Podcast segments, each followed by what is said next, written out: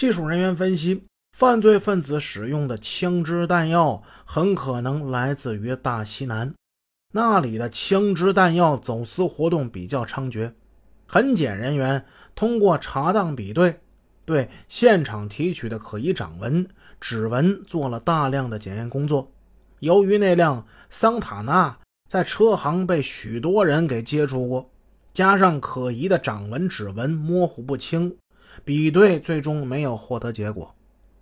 九幺零案件参与侦破人员付出了大量的心血与汗水，但侦破工作确实就是在原地踏步，没有进展。用于灵顺支队长的话来说，凡是该做的都做了，以至于那领导对参加工作的同志们都已经派不出去活了，案件的侦破这就陷入僵局了。正当广大公安民警为破案四处奔波的时候，汪家人、汪家里哥俩躲在那间破旧的平房里，正举杯对酌。这俩小子高兴坏了，为他们首次用真家伙出击成功而频频干杯。这地方咱们前面讲过，这是汪家里他们家，他们那两件杀人的凶器就藏在这里。九月十日那天。他们两个再也抑制不住拿那两只从越南买回来的家伙试试手的那种强烈诱惑。三三三三弟啊，咱咱试试一把呀！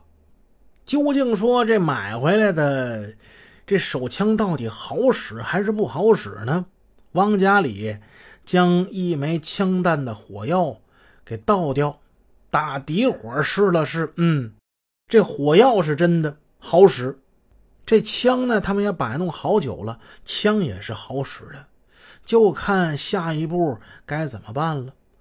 那么，去演练一下，抢谁呢？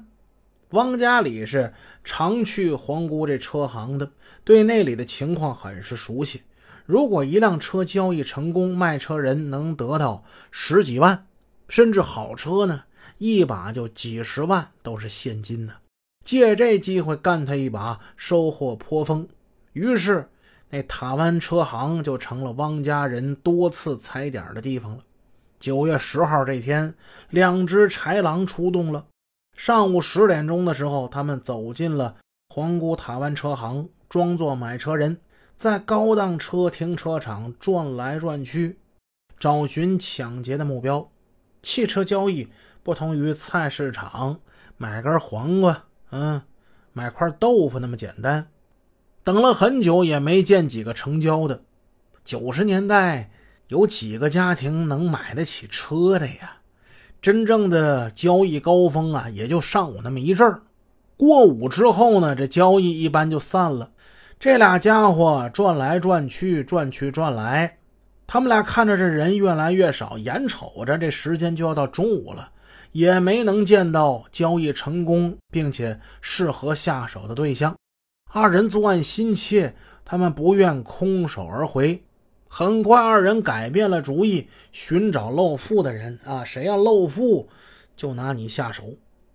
后来，孙德林在预审员面前谈及汪家哥俩的时候，无不鄙夷地说：“说这哥俩呀，都很贪小。”即使被抢劫的对象钱财不多，这二人也干。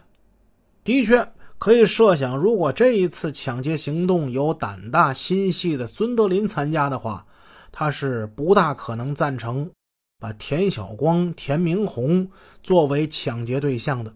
这也就解释了为什么案发之后侦查技术人员不能理解犯罪分子汪家人汪家里。